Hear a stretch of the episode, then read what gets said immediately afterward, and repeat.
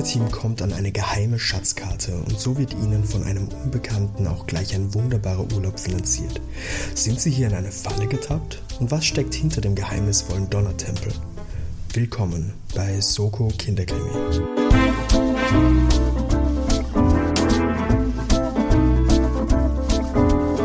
Hallo und herzlich willkommen bei Soko Kinderkrimi, euer Lieblings Mystery, Grusel, spannend, politisch ist es schlussendlich auch, mystisch, grimmisch, alles mit Rate-Podcast. Du vergisst jedes Mal den Bildungsauftrag. Mit Bildungsauftrag im Bereich Jugendromane. Perfekt für den Deutschunterricht an alle Lehramtsstudenten und schon fertige Lehrer da draußen und Lehrerinnen. Bitte bearbeitet diesen Podcast in der Klasse. Das ist wichtig für die Schüler. Da können sie einiges lernen.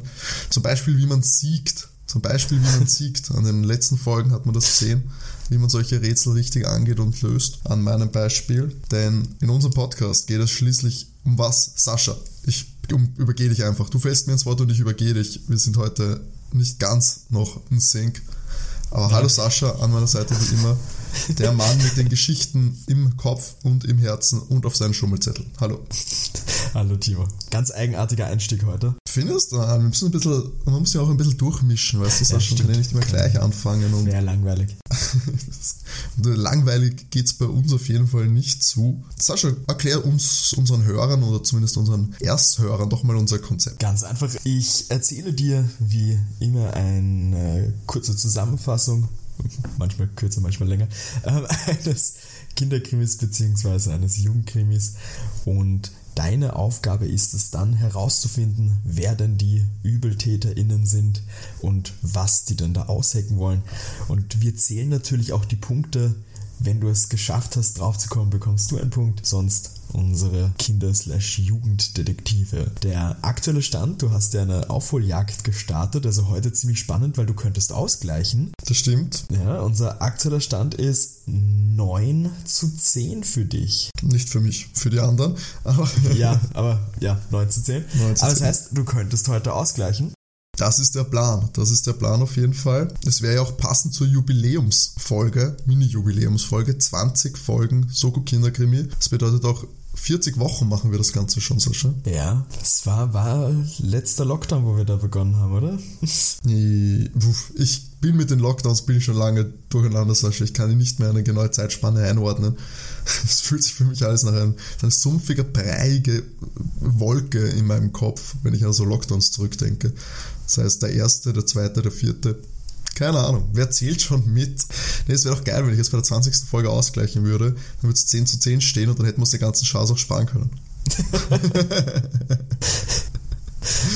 Dann machen wir einfach. Staffelende, dann ein Staffelende und wir starten wieder bei Null. Das wäre ja super unbefriedigend. Schon, gell? Aber gut, niemand hat gesagt, dass das hier Spaß machen soll, gell? Es geht hier um unseren Bildungsauftrag, den wir hier schon mal betont haben. Genau. Es muss keinen Spaß machen. Schule macht soll- auch nicht immer Spaß. Du weißt, sowas musst du am besten wissen. Schule macht nicht immer Spaß, Leute. Lasst euch von euren Lehrern nichts einreden. Das ist nicht so. Aber was schon so ist, Sascha, wir haben schon verraten, was für eine Folge es sein wird, aber sag uns doch, was erwartet mich heute? Wir sind heute wieder beim Tiger-Team und zwar bei dem Abenteuer im Donnertempel. Das ja, glaube ich, sogar das erste Tigerteam-Abenteuer ist, oder? Habe ich das jetzt falsch in der Liste? Nein, nein, nicht unser Die- erstes. Das erste, ja, das erste Buch, oder? Ich meine, das erste Buch, das rausgekommen ist, Band 1 der, des Tigerteams. Ist es das? ja, Sascha, ich bin mir ziemlich sicher. Weil das war das erste Mal, dass ich ein bisschen schauen musste, weil das Tigerteam kenne ich tatsächlich ein bisschen. Ich habe es zumindest sehr, sehr gerne als Kind gelesen. Deswegen musste ich schauen, ob ich das nicht, ob mir das nicht bekannt vorkommen bin. Ich keine Sorge, das wird jetzt keine Schummelausgabe zur Folge 20. Ich habe natürlich nur so ungefähr den Klappentext gelesen und mir ein paar Cover angesehen. Nichts davon ist mir bekannt vorkommen. Also falls ich es kannte, alles weg. Aber ja, Sascha, es ist Band 1 Na des schau, dass du diesmal mehr Recherche betrieben als ich. Ich fand einfach den Titel cool. Also kanntest du gar nicht vor. Nein, tatsächlich nicht, nein. Ich habe Tiger-Team selber, ähm, kenne ich ein paar Folgen, oder habe viele von diesen Büchern gehabt, weil ich das immer voll spannend fand, da mitzurätseln. Da gab es immer, Ein cooler Kniff in den Büchern war Sascha, gell? Ja. Bei den Rätseln. da gab's ja immer diese, diese wie hat sich das genannt? Diese, diese Decoder oder so? Ja, das ist ich ein hab fancy grad- Begriff. Decoder, irgendwas, wo du dann über dieses Feld drüber gefahren bist und dann hast du die Lösung auch gesehen.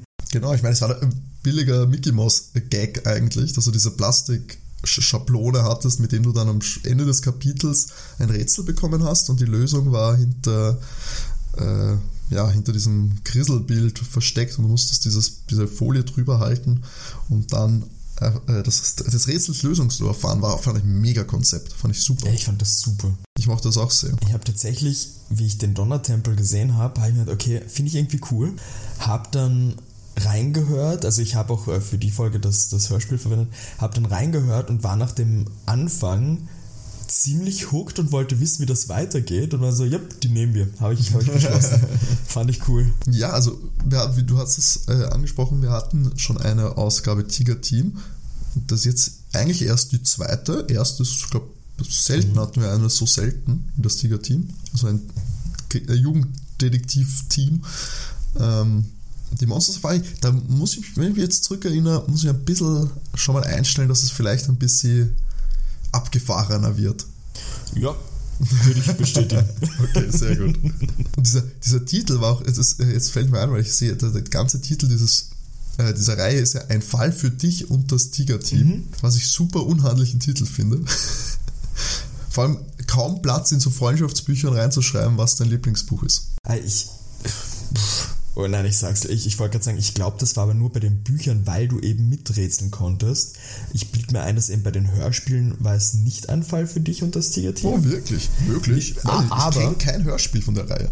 Aber wie gesagt, ist einfach gerade Bauchgefühl. Wäre branding-technisch natürlich ein kleiner Fauxpas vom Herrn Brezner. In meinen Augen sollte schon gleich heißen.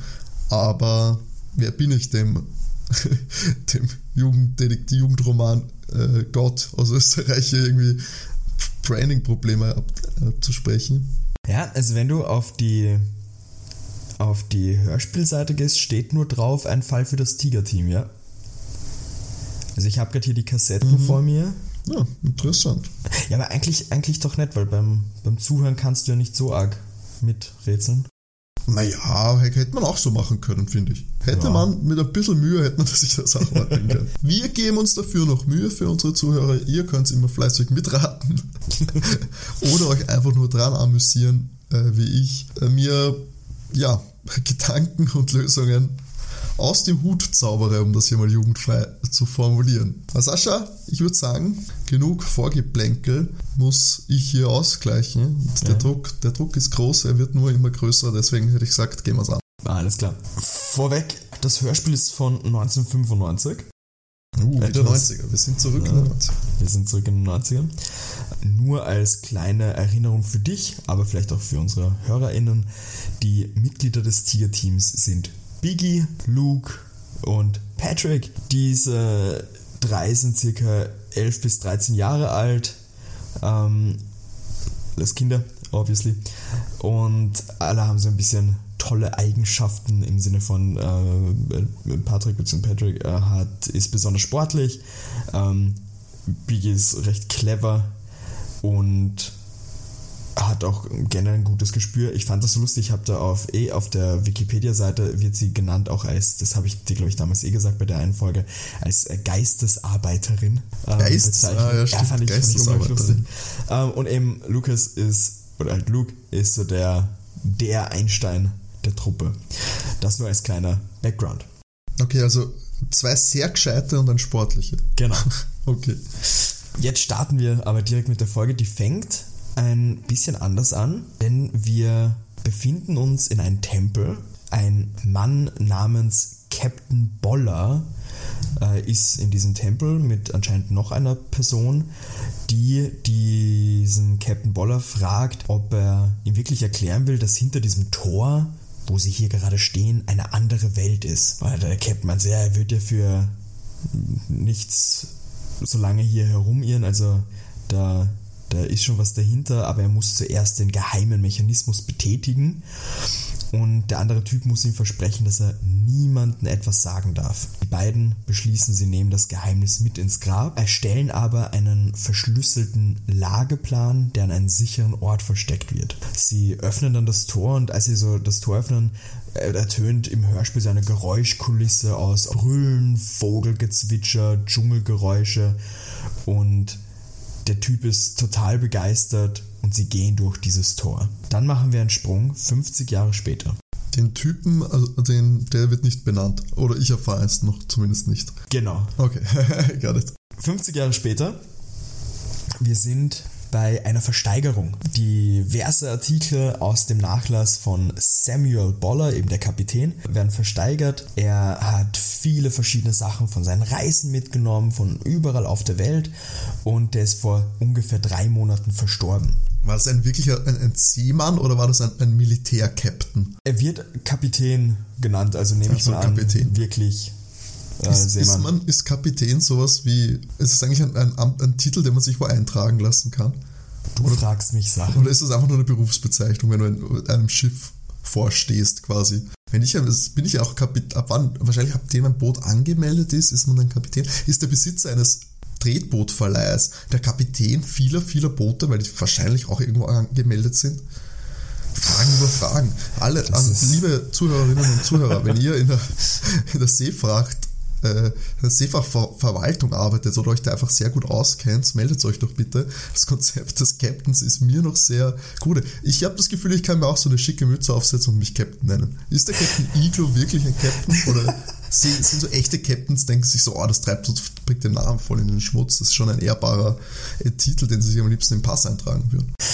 Das wäre was zutiefst österreichisches, im Reisepass Kapitän Müller stehen zu haben und wenn du nachfragst, dann hat er ein paar Tretboote auf der alten Donau. Das wäre herrlich. Aber ganz ehrlich, da können Sie mit, wenn es möglich wäre, sich den Titel Kapitän ins, in den Pass eintragen zu lassen, äh, dann könnt ihr mit euren Magistertiteln aber das schön einpacken, weil mein Ziel ist dann auf jeden Fall der Kapitän von irgendwas zu werden, nur damit, das, damit ich so angesprochen werde. Kapitän Stockinger oder beim Arzt immer so aufgerufen werden, Kapitän Stockinger. Habe ich Bock drauf. Zu, zurück zu unserer Geschichte. Unser Kapitän äh, Boller ist vor drei Monaten eben verstorben und im Testament wurde festgelegt, dass alles äh, versteigert wird und das Geld, was aus dem Ganzen rauskommt, wird der Naturschutzorganisation Rettet die Wale gespendet. Oh shit, die, haben Die- unseren Podcast gehört, wo wir den sprengen wollten. Tigerteam ist aus irgendeinem Grund dabei und die Biggie be beschließt zum Spaß für einen Kugelfisch äh, zu bieten, dachte es wird weitergeboten, aber das passiert nicht, also besitzt sie jetzt einen Kugelfisch. Ähm, wir reden wir genau, wir reden hier von seinem getrockneten Kugelfisch. Oh, der Arme. Versteigerung geht noch weiter. Dieser Kugelfisch stinkt anscheinend, also so wird es beschrieben, sie können ihn deshalb auch nicht verschenken. Blöd. Aber Biggie hat eine super Idee. Vielleicht ist der ja hohl innen, dann können sie ein Teelicht reinstellen und ihn als Lampion verwenden. Schon wieder geil. Ja. Makaber, aber geil. Beim, also Biggie trägt diesen Fisch da ähm, vor sich hin und sie gehen halt raus und beim Rausgehen wird sie angerempelt und der dürfte zu Boden fallen. Es passiert aber nichts äh, Tragisches, aber da finden sie, dass im Fisch eine alte Papierrolle drinnen ist, die mit einem roten Band zusammengebunden ist. Der äh, Patrick rollt die auf und stellt fest, dass es eine Schatzkarte ist. Kurze Frage. Hast Yes. du mir den Grund, warum sie dort waren, nicht verraten oder wird er nicht genannt? Nein, sie sind dort. Also es beginnt wirklich so, sie, sie sind dort. Wie Ich, casual kann man sein? Oh, gehen wir zu dieser Versteigerung von diesem Seemann. Das, warst du schon mal bei einer echten Versteigerung? ah, ich glaube ja. Wirklich? Also in einem überleg grad, Antiquitäten anonym oder so? Nein, nein, ich überlege gerade, warum wir dort waren. Äh, na, es gab, boah, ich weiß nicht mehr, warum das war. Ich, ich weiß, dass ich mal bei einer Versteigerung war, aber ich habe keine Ahnung mehr, warum. Aber, aber habt ihr da was gekauft oder deine Eltern haben Nein, das war so ein kurzes Zuschauen, also Ach so. hinten stehen und zuschauen und weitergehen. Das also, ist ja super faszinierend eigentlich. ja, voll, voll. Ich finde find das toll. Ich meine, nicht, dass ich mir da je was kaufen würde, weil, weiß ich nicht. Ich stelle mir das auf jeden Fall auch immer sehr teuer vor. Ähm, eigentlich wäre das lustig, so mit kleineren Sachen, aber auch da gibt es dann wahrscheinlich, weiß ich nicht, zu mühsam. Ich bin das letzte, also sonst nur mit Internet-Auktionen äh, in Berührung gekommen, aber so bei der echten, so mit richtig auf den Tisch klopfen und so und Kärtchen in die Luft halten. Ich weiß noch, da- das war zwar von der Schule, aber das war super witzig. Wir haben in der Volksschule, ähm, slash Grundschule für unsere deutschen ZuhörerInnen, ähm, haben wir ein äh, Schulmusical gemacht, Jim Knopf und Lukas der Lokomotivführer. Und da wurden dann am Ende vom Schuljahr Kostüme und Requisiten und Co. versteigert. Cool. Und eben der Erlös ging praktisch für zukünftige Projekte und Co. einfach an, an die Schule auch wieder. Und das absolut Lustige war, es konnten halt alle mitbieten mit diesen, also es haben wirklich alle so Schilderchen bekommen und konnten dann halt mitbieten. Und der Typ, der ähm, Lukas den Lokomotivführer gespielt hat, hat sich von seiner Mutter dieses Täfelchen geklaut und hat halt für die Lokomotive mitgeboten. ich weiß, also das war ein Nachbar von mir, also der wirklich sehr nah bei mir gewohnt hat und äh, der hat diese Lokomotive sehr, sehr lange noch gehabt dann im, im Gartenhaus. Aber nicht für nicht für einen horrenden Preis bezahlen müssen. Ich weiß es nicht mehr. Ich habe keine Ahnung, was, was die gezahlt haben. Cool, Aber fand, ich, fand ich super lustig. Ja, super. Genau. Der, ähm, sie finden diese Papierrolle, Patrick rollt das auf und stellt fest, dass es eine Schatzkarte ist. Der Typ, der die Kiddies angerempelt hat, sieht das und bietet den Kindern gleich draußen, wie er das eben mitbekommt, 100 Mark für diese Schatzkarte. 100 Mark sind 100 100 Mark. 50 Euro. Biggie will aber nicht verkaufen, vollkommen klar, findet das ja super spannend. Luke und äh, Patrick sind ziemlich wütend, eben, dass der Mann sie da auch angerempelt hat und, und da, dafür auch Geld bieten will. Ähm, der Typ geht sogar auf 400 Mark rauf, aber äh, die Biggie ist sich sicher, wenn der so hoch rauf geht auf einmal mit dem Geld, dann ist irgendwas muss da dran sein. Irgendwas muss da los sein und verkauft deshalb nicht. Sie gehen zu ihren Fahrrädern und fahren zu ihrem Geheimversteck, Versteck, das unter dem und jetzt aufgepasst, ne, das unter dem China-Restaurant zum Goldenen Tiger liegt. Der Eingang ist hinter einer hohen Holzstatue versteckt und man muss beide Eckzähne des Tigers drücken, so geht der Eingang auf und man kann diesen äh, Eingang von innen verschließen. Was die aber nicht merken, sie werden verfolgt von zwei komischen Gestalten. Sie sitzen jetzt in ihrem Geheimversteck, schauen sich die Karte an und erkennen, das ist eine Insel. Äh, Es ist auf dieser Insel ein Gebäude in der Mitte eingezeichnet und es steht Donnertempel drüber. Und es sind sieben verschiedene Wege eingezeichnet, die anscheinend zu diesem Tempel führen. Die Biggie ist aber hier auch der Meinung, es wird wahrscheinlich so sein, dass nur einer in Wirklichkeit zum Tempel führt und die anderen eher in irgendwelche Fallen führen oder ja, irgendwas, irgendwas da nicht stimmt. Der Luke, unser kleiner Einstein, schaut sich das Papier genau an und tastet da auch so drüber und merkt, dass es sich rau anfühlt.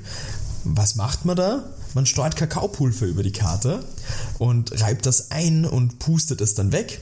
Und voilà, auf einem der Wege bleibt das Pulver haften, weil der Weg mit Wachs nachgezeichnet wurde, worauf das Kakaopulver eben nicht haften bleibt. Was? Dadurch sieht man den Weg. Der gut. Da wär, also Luke schon super verdächtig. Woher will er das gewusst haben? Es spürt man. Der hat anscheinend super sensitive Finger und konnte das ertasten. Na gut. Ich muss mir ein bisschen sympathisieren mit den Kinderdetektiven, glaube ich. Ich bin immer zu anti. Ich muss einfach Ja. sagen, okay, cool.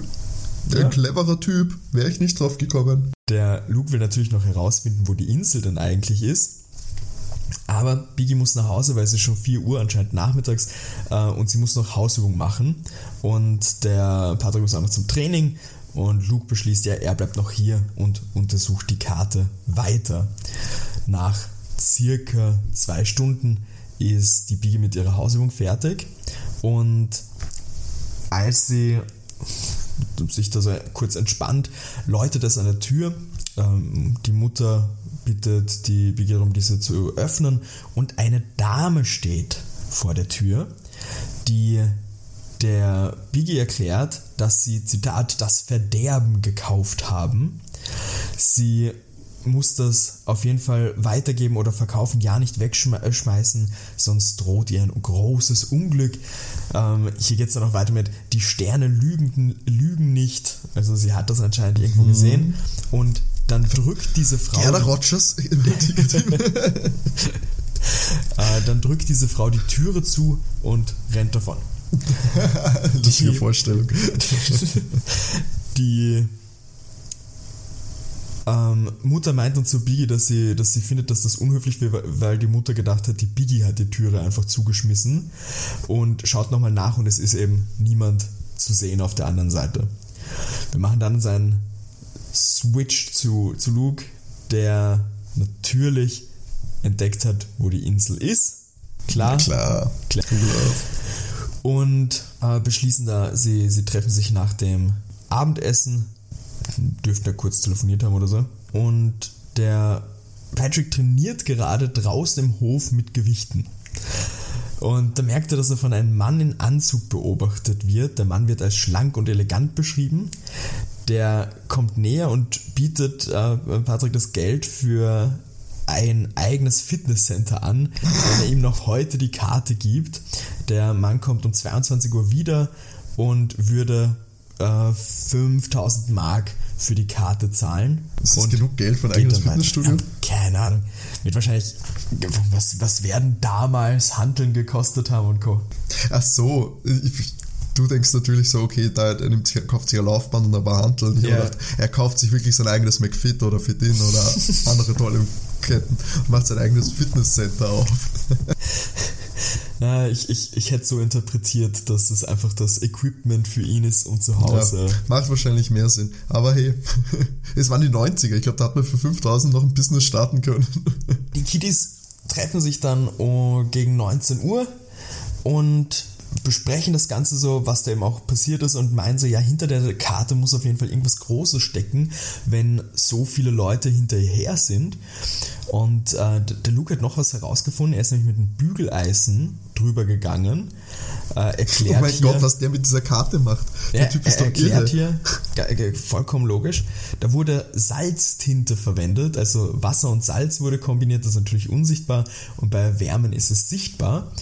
Und darauf steht, südlich von Gran Canaria, so kann er eben die Lage der Insel circa einschätzen, äh, beschließen dann eben, die Karte ist viel zu wertvoll, sie müssen es gut verstecken. Äh, derzeit ist keine Reise ja möglich, weil Gran Canaria viel zu teuer, viel zu weit weg. Also, also, also verstecken sie die Karte im Lüftungsschacht. Und es ist anscheinend ein Lüftungsschacht dort drin. Und Im Geheimversteck, oder? Im Geheimversteck, genau. Äh, Biggie und Patrick gehen nach Hause und der Luke hat anscheinend in diesem Geheimversteck einen Labortisch, den äh, räumt er noch auf. Danach geht der Luke alleine raus. Es ist stockdunkel und er setzt sich auf sein Fahrrad und entdeckt dann, dass jemand die Luft von beiden Reifen rausgelassen hat. Ach, Klassiker. Wenn man so ja. Kinderdetektive aufhalten will, dann immer schön erstmal die Luft aus den Fahrrädern, ja. Fahrradreifen lassen. Genial. Funktioniert immer. Also beschließt er, das Fahrrad lass mal stehen, also sperrt es wieder zu also mit Fahrradschloss und so, und geht zu Fuß nach Hause. Es wird beschrieben, dass es eher kälter ist, weil es ist, es ist, es ist Frühling und als er so marschiert, hört er Schritte. Und er bleibt dann so stehen, um in ein Schaufenster zu schauen, also tarnt das Ganze so und hört auch, äh, die Person, die ihn verfolgt, bleibt auch stehen. Dann geht er wieder weiter und als die Schritte immer lauter werden, dreht er sich ganz schnell um und da steht der Mann vom Nachmittag, der sie eben angerempelt hat, da. Meint dann so, ja, ansprechen getraut er sich ihn nicht, aber die Luft aus den Reifen lassen. Also, was ist denn das für ein blöder Move? Der Mann stellt sich hier vor, sein Name ist Pietro Mancuso. Pietro Mancuso. Genau. Okay. Und sagt auch so, ja, er hat mit dem Fahrrad nichts zu tun. Das war er nicht. Er ist Reporter von der Abendzeitung und er weiß, dass sie eben die, die Karte von Captain Boller haben. Es ist anscheinend auch bekannt gewesen, dass Captain Boller manchmal von dieser Karte geredet hat. Und er weiß auch, dass die Karte den Weg zum grünen Feuer zeigt. Er nimmt an, dass es ein, ein Smaragd wahrscheinlich ist, aber ja, jetzt ist er zu spät gekommen. Der Reporter bietet aber an, dass er ihnen, also dem Tiger-Team, die Reise zahlen würde, aber nur unter einer Bedingung, er möchte mitkommen, um alles zu fotografieren und einen Bericht zu schreiben. Aber jeder weiß doch, dass der, das grüne Feuer einfach nur die Liebe zum SK Wien sein kann. die in jedem, in jedem Fußballfan irgendwo drinnen brennt. ja, ich sag dazu Der, der eigentliche Schatz ist die Liebe zum, Verein, zum Verein, Fußballverein, die man auf diesem Abenteuer findet. Nicht die Goldmünze und die Smaragde. Hoffnungsloser Romantiker, was soll ich sagen? Ja, unglaublich. Mm, ja, äh, Luke gibt ihm als Antwort, dass er das erst beratschlagen muss mit den anderen und der Reporter sagt dann zu ihm, er wird morgen gegen 16 Uhr vor diesem China-Restaurant äh, sein und erwartet die Antwort vom Tierteam, verabschiedet sich sehr freundlich bei ihnen und geht dann. Aber es war jetzt nicht der Typ, der ihm das Geld geboten hat, die 5000 Mark. Den kennt Luke ja nicht. Also das war Luke jetzt. Sorry, Genau, das war ich hab Luke. gedacht, das war Patrick. Nein, das war Luke. Got it. Am nächsten Tag um 14 Uhr trifft sich das Tiger-Team. Patrick erzählt, dass der Mann, der ihn da angequatscht hat, wirklich um 22 Uhr da war. Er ist nicht zu dem Mann hingegangen, er hat das nur beobachtet. Der Mann hat ein paar Minuten gewartet und ist dann gegangen. Die Entschuldigung, warte, warte, warte, warte, warte. Der, der um 22 Uhr, der Typ, das war der, der das Fitnesscenter. Genau, der dem Patrick gesagt hat, oder Patrick gesagt hat, dass er um 22 Uhr wieder da sein wird. Mhm. Der ist wirklich aufgetaucht, hat kurz gewartet, ist dann gegangen. Und das hat Patrick beobachtet, aber Genau. nicht angesprochen. Genau. Wo war das? Wie, wie gesagt, er hat ja im Innenhof bei den Wohnungen trainiert, Ah, also okay. nehme ich mal an, wird er einfach aus der Wohnung den beobachtet haben. Und, wie, und wie viel Uhr, wie viel Uhr war es, als ihm das Angebot gemacht hat? welches Angebot das also das mit dem den 5000 Fitnesscenter? Mark. Ja. Das muss auf jeden Fall vor 19 Uhr gewesen sein, weil um 19 Uhr diskutiert das Tiger-Team ja im Versteck wieder. Ah, okay, verstehe. Ich habe das Gefühl, das ist wichtig. Und um 18 Uhr war die Dame bei der Biggie. Sehe ich das richtig? Wird hinkommen, ja. Okay. Bitte fahren Sie fort. Die Wigi äh, berichtet noch, am Weg eben zum Treffen hat eine hellblonde, grell geschminkte Frau sie aus einem Auto raus, also parkendes Auto, hat sie von einem, von einem Mann namens Pietro Mancuso gewarnt. Die Frau hatte auch einen roten Lackmantel an und hat zu Biggie gemeint, sie soll diesen Mann nichts glauben, er ist ein Gauner und dann ist sie eben weggefahren mit dem Auto. Der äh, Luke erzählt hier natürlich seine Mancuso-Geschichte, also was er da erlebt hat am Vorabend und nach der ganzen Geschichte meinte Biggie so, naja, wir fahren, was soll passieren? Also sie, sie treten die Reise an. Sie sind drei Personen, er ist eine Person. Sie sind ja schließlich Abenteurer und sind ja neugierig und wir wollen wissen, was dahinter steckt. Es sind eh bald Osterferien und dieser Mancuso kann ja so tun, als hätten sie einen, einen Preis der Zeitung gewonnen, dann erlauben es bestimmt eben auch die Eltern, nach, dass sie nach Gran Canaria fliegen. Ja klar, logisch. Ist, ich, ich, möchte, ich weiß gar nicht, wo ich anfangen soll, wie absurd das ist, aber Wir machen da dann eben einen Sprung zum Tag der Abreise. Also es hat anscheinend alles super funktioniert. Und beim Hinsetzen so haben alle ein bisschen flaues Gefühl. Und da die, die Biggie sieht da etwas Eigenartiges, nämlich eine Frau, die dasselbe Merkmal, so wird es genannt, wie diese Sterndeuterin und die Frau im Lackmantel im Gesicht haben. Die sitzt auch im Flieger. Also anscheinend haben die irgendwie ein, keine Ahnung, ob es ein Muttermal ist oder was auch immer, aber irgendwas. eine das Narbe übers ganze Gesicht. keine Ahnung, dass die Sterndeuterin eben und eben diese Frau im Lackmantel hatten, die sitzt auch im Flieger und die Bee ist sich ziemlich sicher, dass eben das ein und dieselbe Person ist. Ah, schau, da habe ich es geschrieben. Eine kleine Narbe am Mund. Okay, da, Flieger. Da kommt der Mancuso daher und fragt, ob alles passt. Er sitzt fünf Reihen hinter ihnen, also eben nicht direkt daneben. Und der Luke sagt dann an, also Mancuso geht dann wieder weg. Und Luke sagt zu den anderen, ja, er wollte vor der Abreise noch checken, ob der Mancuso wirklich bei der Zeitung arbeitet, hat aber leider darauf vergessen. Well. Sie, Wird schon stimmen. ne? Einige Stunden später landen sie und sie sind in einem Luxushotel mit Meerblick untergebracht. Der Reporter ist in einem Stockwerk über ihnen. Tiger Team hat zwei Zimmer, die mit äh, Türen verbunden sind und die Schatzkarte haben sie im Hotelsafe untergebracht. Aber auch geil, da merkt man, da, da merkt man, dass die Kinder doch nicht so gescheit sind. Weil da müssten sie wissen, das kann niemals ein Reporter verdienen. Vor allem nicht der Abendzeitung. Wer weiß, was in den 90ern noch so als Reporter verdient worden ist. Guter Punkt, ehrlich gesagt. Das war, das, da war, hat das Internet diese, diese, diesen Beruf noch nicht komplett hingemacht. Ah, 1995 ist, glaube ich, noch ganz gut. Ja, ich glaube, ja, du könntest recht haben, aber ich meine, ein Luxushotel für, für drei Zimmer auf Gran Canaria zu, in den Osterferien. Bruder, das kostet. Ich sag's, was ist. Ich habe übrigens Google Maps offen, da Ja. ist südlich von Gran Canaria nix. ich wollte nicht schummeln, aber südlich von Gran Canaria ist nix, Leute.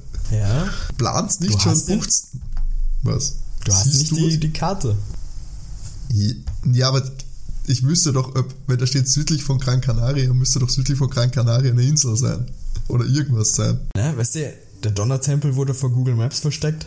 Ja, ja, da, das ist, da stecken sie ganz oben, das wollen sie verbergen, kann so, Ja. dass wir da nicht hinfliegen. Genau. Oh mein Gott, du, du hast recht. Das ist wahrscheinlich gleich links von Atlantis. Das stimmt. Diese verdammten Echsenmenschen. So, genau. Sie sind jetzt im Hotelzimmer und der Luke denkt sich so, ja, jetzt vom Hotel aus ruft er doch mal bei der Abendzeitung an. Wir hat- haben kurz Zeit und ruft dort an und welch ein Wunder, es wird ihnen mitgeteilt, es gibt keinen Pietro Mancuso bei der Abendzeitung und daher beschließen sie, ähm, ohne Mancuso alles zu packen und sich am Weg zur Insel zu machen. Machen das auch, laufen zum Hafen, niemanden will in ein Boot verlernen, weil es sind halt Kinder. Und da sitzen sie halt so ein bisschen enttäuscht auf der Kaimauer und da taucht halt die Frau aus, äh, auf. Und Aus dem Wasser taucht sie auf. nein, nein, also Oh. sie, sie kommt anmarschiert. Schade. Und fragt so die Kiddies, ob sie Mancuso entkommen konnten mit so einem Lächeln in der Stimme. Und meint sie, ja, sie war eine gute Freundin vom, vom Captain und deshalb versucht sie ja auch schon, die Kinder seit über einer Woche abzuhalten, den Donner-Tempel zu suchen und meint, ja, sie vertrauen halt den falschen Leuten. Und Kiddies meinen hier so, ja, sie wollen aber halt wissen, was das grüne Feuer ist. Die Dame stellt sich dann noch vor und heißt, wunderbarer Name, Lola Lamar. Pietro Mancuso und Lola Lama in Casablanca. Und ja, sie will auf jeden Fall den Kindern helfen, da der Kapitän sie sicher super gefunden hätte, weil sie eben so eine Entschlossenheit haben und sie mietet für die Kinder ein Motorboot, sie fährt auch damit und auf geht's. Und Ist als sie sie jetzt so Kapitänin Lola Lama? Genau, jetzt ist es Kapitänin Lola Lama. Ähm, und als sie da wegfahren, kommt der Mancuso angelaufen zum Steg und sie sagt zu den Kiddies, dass sie sich festhalten sollen. Also sie gibt jetzt anständig Gas und sie sollten auch froh sein, dass sie diesen Schurken entkommen sind. Als sie da unterwegs sind, tauchen auf einmal zwei Typen auf ein Schnellboot auf. Einen davon kennt der Patrick. Die Typen wollen das Boot, auf dem sie drauf sind, rammen. Erwischen sie anscheinend nicht. Also da haben wir so eine Verfolgungsjagd. Es werden auf jeden Fall alle nass, aber sie, sie werden eben nicht erwischt. Also die können das Boot nicht ran. Und der Mann von dem einen Boot ruft mit einem Megafon, dass er sie auf jeden Fall rammen wird mit dem Boot, wenn sie die Schatzkarte nicht rausrücken. Er zählt bis 10 und da entdeckt aber das Tiger-Team, dadurch, dass eben mit so viel Wasser rumgespritzt worden ist und die Schatzkarte nass geworden ist, weil sie halten die anscheinend in der Hand, ähm, dass sie sich in zwei Teile geteilt hat, die Schatzkarte, und praktisch dahinter noch ein Papier war. Und auf diesem zweiten Papier ist ein Schmetterling drauf gemalt. Und Zitat, da steht drauf, bei meiner Lieblingsbeschäftigung, dem Malen von Schmetterlingen, habe ich den Donnertempel und sein Geheimnis entdeckt. Das ist mein bester Schmetterling. Falte ihn und bewahre ihn gut auf. Er kann im rechten Licht dir einen wichtigen Schritt zeigen. Während die das lesen, hört man im Hintergrund den Typen eben bis 10 zählen, kommt dann angefangen und versucht sie eben zu ran, aber die Lola gibt auch anständig Gas und fährt so, weil die ist ja ganz clever, dass die Bösewichte auf einer Sandbank auflaufen, die die nicht gesehen haben und so können sie die auch abhängen. Ah, das ist gut. Ich fühle mich auch wieder ein bisschen an Indiana Jones erinnert, muss ich sagen. Schnell, also Bootverfolgungsjagd. Äh, muss ich an die in Venedig denken. Ganz groß. Voll, wir haben, wir haben hier richtig viel Action. Ich meine, gut, wir sind jetzt schon wieder, das war schon wieder vor zwei Folgen, äh, wo wir da die actiongeladene äh, Indiana Jones Folge hatten mit den drei Fragen, nein, Knickerbocker Ah, Knickerbocker Zombie-Schwert des Ah. Sultans. Brezina. Da weiß man, da kriegt man Action geliefert. Da fahren, sie- fahren die Bonzenkinder in ihren Rolls Royce vom Schrottplatz zu irgendwelchen Geisterhäusern ein. Da wird noch ordentlich in Tempeln rumgehangen und auf Schnellboote geschossen. Großartig. Nach halbe Stunde Fahrt kommen sie zur Insel. Die Insel wird beschrieben, dass die Felsen dort und der Sand schwarz sind. Kiddies denken sich, dass das äh, wahrscheinlich ein erloschener Vulkan ist. Die ähm, Lola äh, wünscht dem Tierteam viel Erfolg. Sie bleibt hier, um das Boot zu bewachen. Was? Moment, was? Ja, sie hat sie einfach hingebracht. Das war, was war ihr Incentive? Also was, was war ihr Plan? Das weiß ich doch nicht. Aber sie hat eigentlich die ganze Zeit nur gesagt, dass sie es nicht hergeben sollen. Ja, sie ist wie gesagt eine, eine Freundin vom, vom Captain und wollte die unterstützen. Okay, okay. Sie war sehr verdächtig, jetzt ist sie nur noch verdächtig. Mm, Ja, Kiddies machen sich auf jeden Fall los. Natürlich haben wir auch hier gleich mal Action, weil Biggie in Treibsand reinkommt. Kurzes Drama, sie können sie natürlich retten und sehen dann, es sind Pfeile auf Steine in den Sand gelegt. Also sie sind anscheinend auf der richtigen Fährte. Und sie merken also, die Insel, es, es vibriert so leicht, man hört ein Grollen, also der Vulkan scheint no, doch noch aktiv zu sein. Und sie gehen da jetzt sehr vorsichtig, immer weiter so diesen Berg slash Vulkan rauf und als sie dann beim, ich nenne es mal Gipfel ankommen oder bei so einer Art Plateau ankommen, stehen sie vorm Donnertempel. Zu beiden Seiten des Eingangs stehen Steinstatuen, die das Steindach halten und Sie gehen rein und es ist total finster. Natürlich haben sie aber Taschenlampen mit und drin sehen sie, es gibt eine, eine Treppe, die nach unten führt. Natürlich gehen sie diese Treppen nach unten und kommen dann zu einer Stelle, wo so Fratzen in, im Stein gemeißelt sind, die ziemlich gruselig ausschauen. Also die sollen bestimmt Eindringlinge abschrecken. Hier an der Stelle grollt es wieder so aus dem Berg. Gang wird immer schmaler und sie kommen dann in eine Halle, wo ein weiterer Gang wegführt, der noch enger ist. Aber, das ist halt jetzt ziemlich blöd, sie gehen diesen Gang so weiter, der ist halt irgendwann mal zu Ende und am Ende, da ist halt kein Diamant oder irgendwas, sondern nur ein großes Steintor. Und auch auf dem Tor sind so gruselige Fratzen drauf. Und sie suchen dann nach einem Öffnungsmechanismus und denken sich mal, sie haben eine Idee. Sie schieben mal eine ihrer Taschenlampen in das Maul einer dieser Fratzen. Und als sie das machen, beißt diese Fratze auf einmal zu und d- durchbeißt die Taschenlampe. Also es ist wie, als wäre sie aus Butter gemacht. Ist halt blöd.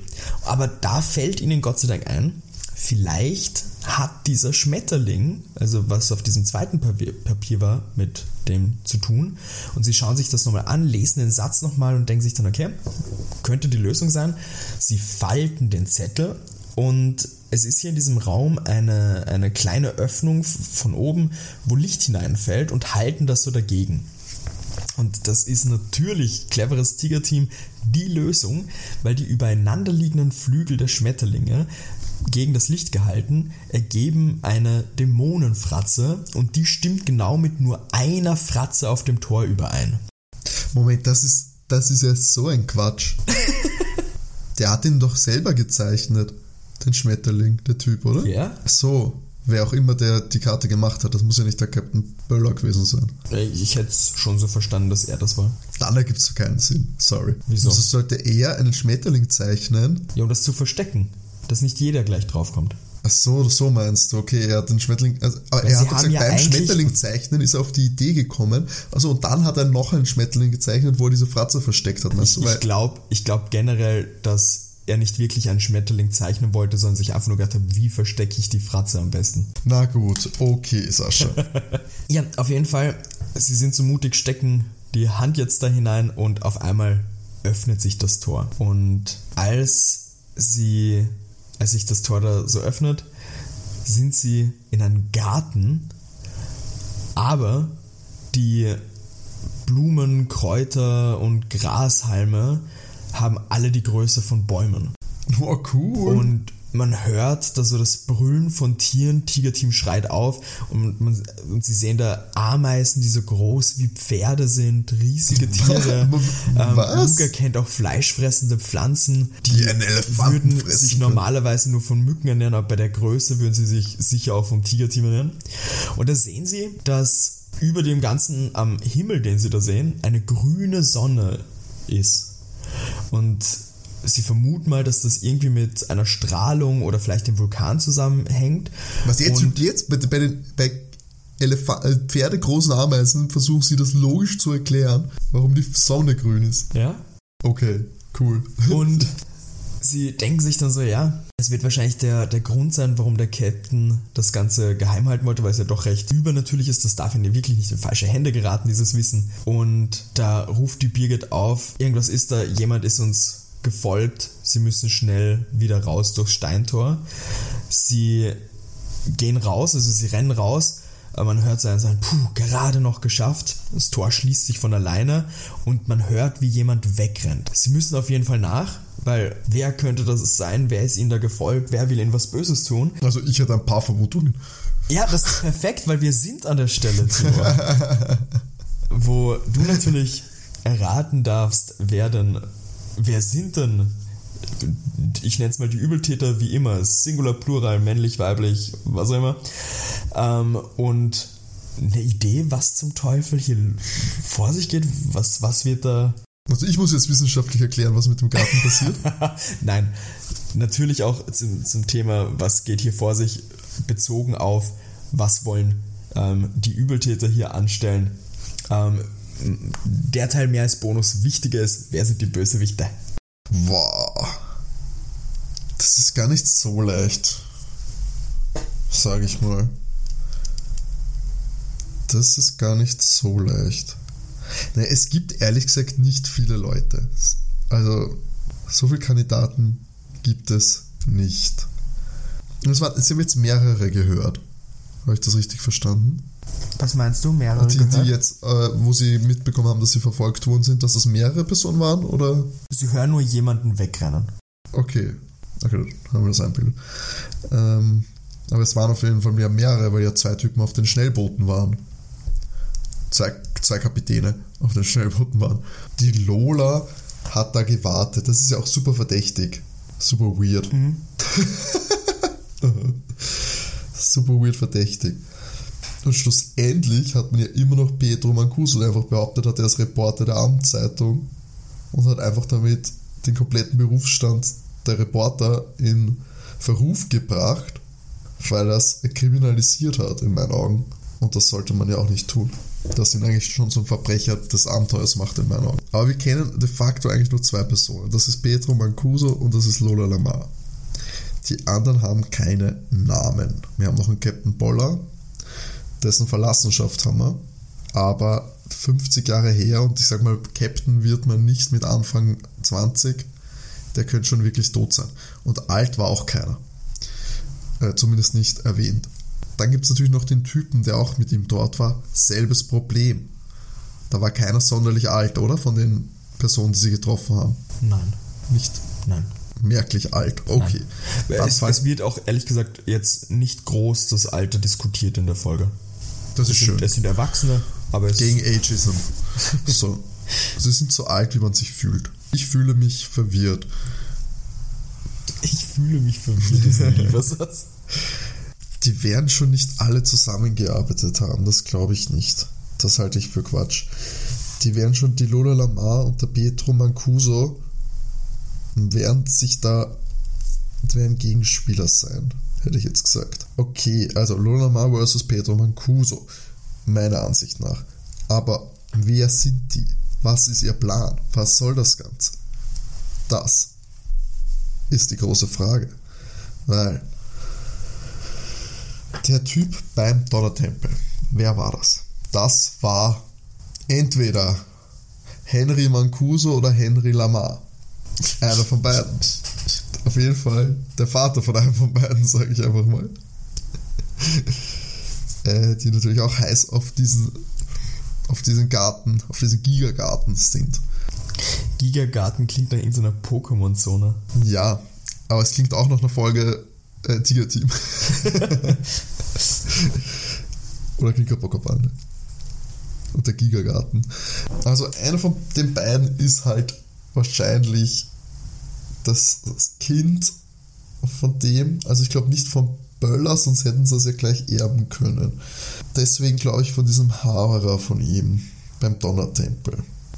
Die haben versucht, sie zu rammen. Das wäre ja natürlich Quatsch, wenn die eigentlich auf deren Seite sind. Ja, ich, ich habe absolut keine Ahnung. Der Petro hat sie schon mal angelogen, was schon mal sehr unsympathisch ist. Die Lola eigentlich nicht wirklich, I guess. Zumindest nicht offensichtlich, was aber auch verdächtig ist.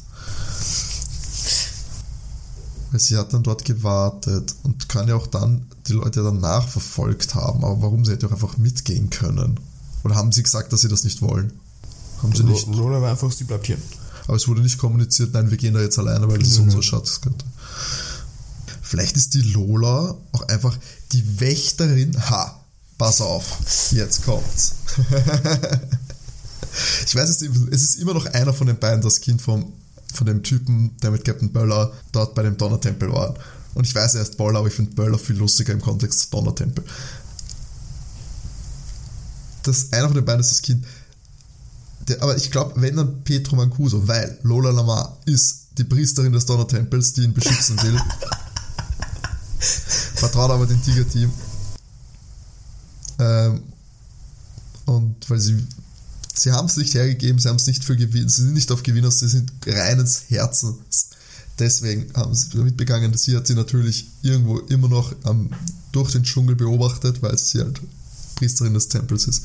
Pedro Mancuso ist der, ist der Sohn von Henry Mancuso, dem Typen, der mit Captain Böller dort war. Und der ist natürlich auf der Jagd nach dem Erbe seines Vaters. Der möchte da den denkt immer noch, er hat herausgefunden, okay, da war in diesem Donnertempel was, was kann sein? Natürlich äh, Edelsteine.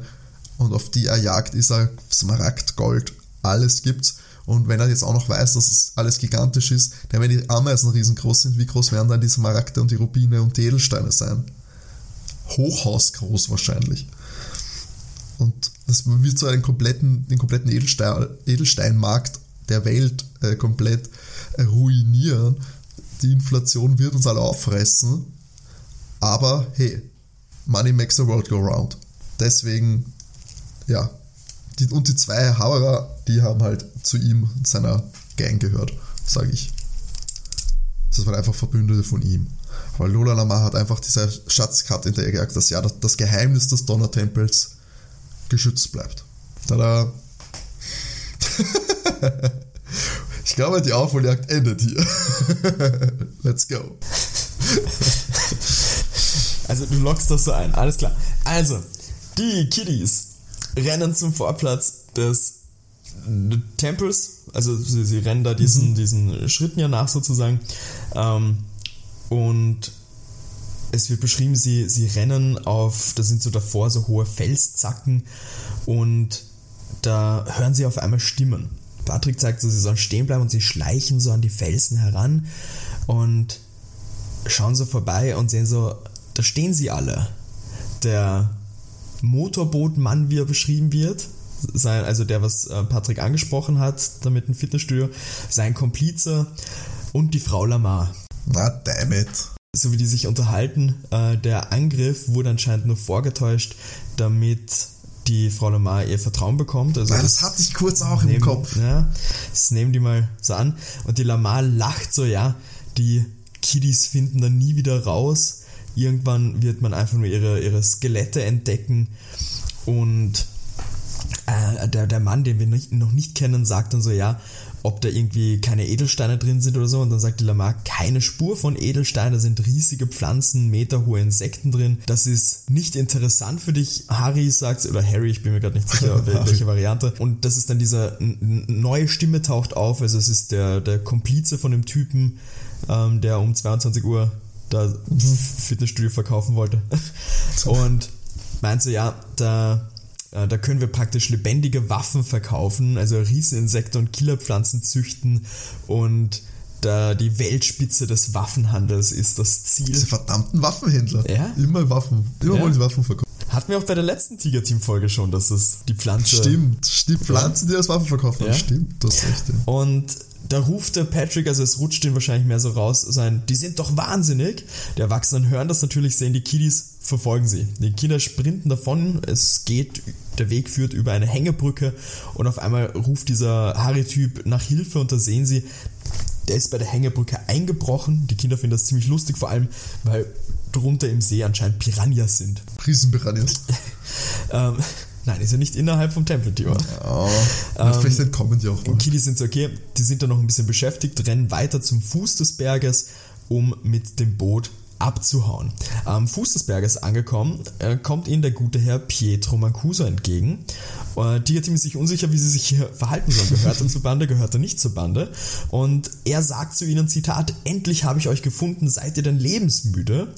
Das äh, Tigerteam stoppt ihn mal und sagt dann auch so, ja, er arbeitet nicht bei der Abendzeitung, was das eigentlich soll. Und dann sagt er, ja, er arbeitet dann noch nicht, möchte aber dort unbedingt arbeiten und mit dem Bericht über diese Reise wollte er beweisen, wie gut er ist und zeigt Luke auch seinen Journalistenausweis und da ist ein, ein wunderbarer Dialog. Äh, Patrick sagt so, Luke, was steht drauf? Und Luke sagt, Journalist, stimmt also. Da kommt dann auch die, die Frau schon angerannt. Also sie, sie hören die schon äh, da ankommen. Und Pietro rennt mit den Kiddies zu seinem Boot. Die Biggie meint ja, die anderen werden uns aber verfolgen. Aber na, stellt sich heraus, Pietro ist ein ganz ein cleverer, weil der hat die Benzinleitung der Boote gekappt. Also die können sie nicht verfolgen. Und Tigerteam berichtet da, dass eben dieser Vulkan unheimlich äh, fruchtbar ist und eben, dass sie die, die Killerpflanzen züchten wollen. Oder auch wenn sie noch kein Verbrechen begangen haben, muss das auf jeden Fall der Polizei gemeldet werden. Also, dass die drei da gestoppt werden. Und Makuso beschließt auch so, ja, das wird der Hafenpolizei gemeldet, dass da drei Menschen noch auf der Insel sind, die mal genauer angeschaut werden sollen, um dann hoffentlich für viele Jahre ins Gefängnis zu kommen. Für das Tiger-Team selbst war der Fall noch nicht ganz abgeschlossen, weil sie wollen natürlich sicher gehen, dass der Mancuso das Geheimnis der Insel nicht verrät. Der sagt auch hinein, er wird einfach über die Insel schreiben, aber eben auch, dass der Captain Boller sich da praktisch einen Scherz erlaubt hat, dass es auf der Insel nur giftige Schlangen und gefährliche Insekten gibt, weshalb man die Insel meiden sollte.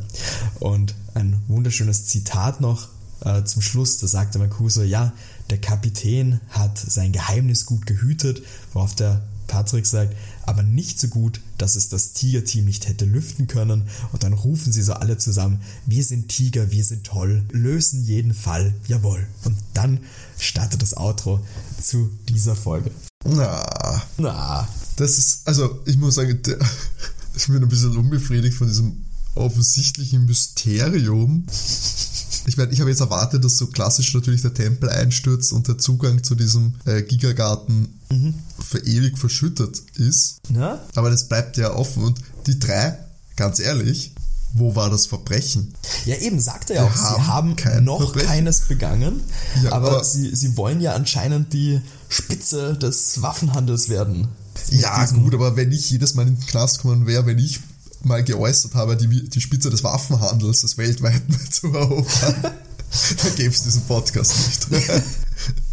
Dann wäre ich zweimal im Knast gelandet. Nicht oft, aber schon seltsam, dass es zweimal passiert wäre. Na ja, die Niederlage gestehe ich mir ein. Ja, Ich fand's meine, meine Theorie, immer wenn ich meine Theorie ganz gut finde, dann ist sie falsch. ja, Meistens glaube ich tatsächlich. Ja, Ja, ist- wenn ich dann schon nur, wenn ich so blind reinrate, dann stimmt's meistens. Und jetzt habe ich mal, ich finde das eigentlich ganz nett bei der Priesterin, die möchte keiner, ja, und dass er nur Journalist, dass er kein Reporter ist, weil er es werden will. Also habe ich nicht das Gefühl, dass ich draufkommen hätte können. Ich hätte einfach sagen können, ja, dass das, das, das nur vorgetäuscht ist. Das war eine Vermutung tatsächlich von mir. Mhm. Aber ich hab's, ja, ich habe mir dann gedacht, na, das habe ich früh ad acta gelegt. Vielleicht hätte ich es noch ein bisschen äh, zu Ende spinnen sollen, aber Ich, ich mag ja auch einfach, dass er ihnen literally für seine Story, die er dann nicht mal komplett ja schreibt, um den Job zu bekommen, ein Luxushotel Das, auf Gran ja. Canaria plus genau, es ist, das ist halt sieben, ja, weil ich habe auch gedacht, das kann doch nicht, das kann er doch nicht meinen, damit er diesen Da musst du sehr lange arbeiten, damit du das Geld wieder reinbekommst. Ja.